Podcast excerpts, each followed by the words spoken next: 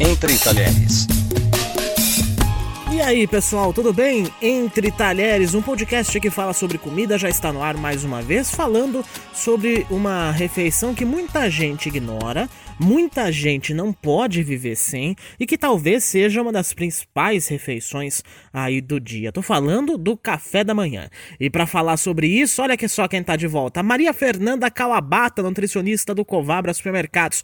A Maria Fernanda fez tanto sucesso que tá de volta aqui, viu? Muito obrigado mais uma vez, Maria. Olá, Felipe. É um prazer estar aqui de novo conversando com vocês. Bom, vamos lá. Agora, de fato, o café da manhã é mesmo a refeição mais importante do dia? Olha, costumamos dizer que sim.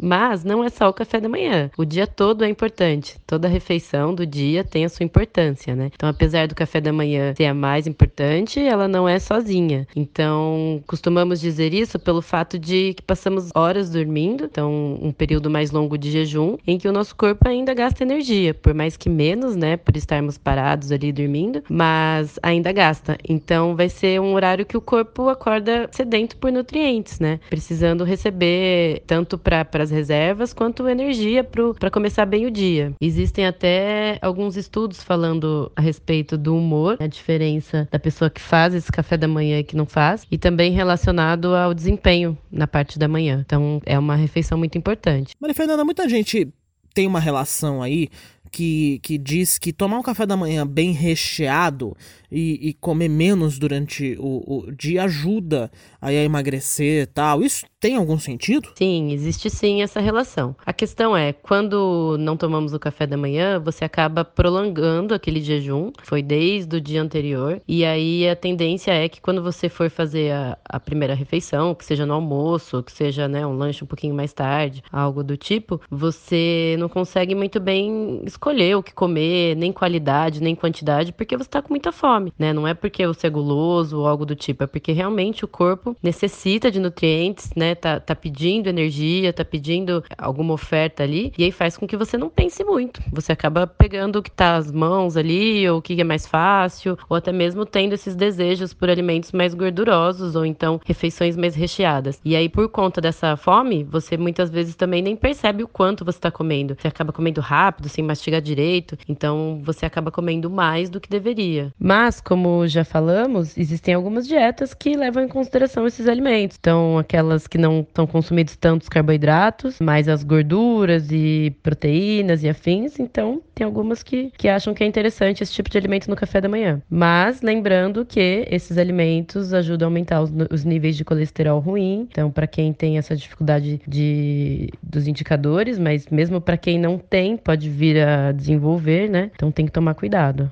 E é aí que entra a reeducação alimentar, né? O comer fracionado, como a gente já falou, porque essa questão de você não chegar numa refeição com tanta fome faz com que você consiga escolher melhor os alimentos, né? E não comer tanto quanto comeria caso ficasse em jejum por muito tempo, ou então caso não conseguisse pensar no que fazer. O que, que, seria então o café da manhã ideal, Maria Fernanda? Café da manhã ideal seria um café rico nutrientes, que oferecesse essa, essa gama bacana de nutrientes. Então seriam eles, pelo menos uma fonte energética, então de um carboidrato ou de uma gordura boa, acompanhado de fibras, né? Também vitaminas e minerais e as proteínas. Então, pelo menos um item que trouxesse algum desses nutrientes. De proteína, podemos falar de queijos magros, iogurtes, ovos, ou também para quem não come carne, aquelas pastinhas de soja, patês, né, ricota, às vezes atum, alguma coisa do tipo, compondo essa parte proteica. Compondo essa parte energética, temos as gorduras boas, né, vindas de castanhas, amêndoas, esses nuts, também das sementes, como falamos, mas semente de girassol. Aí temos abacate, azeite, óleos de peixes, algumas outras opções que,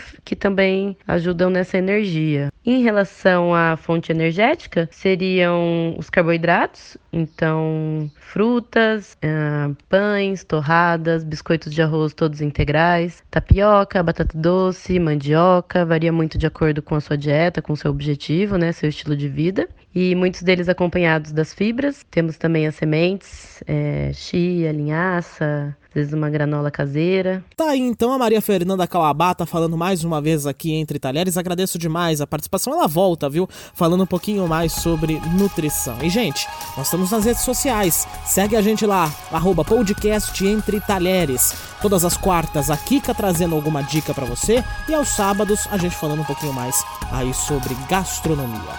Tchau, gente. Obrigado pela companhia.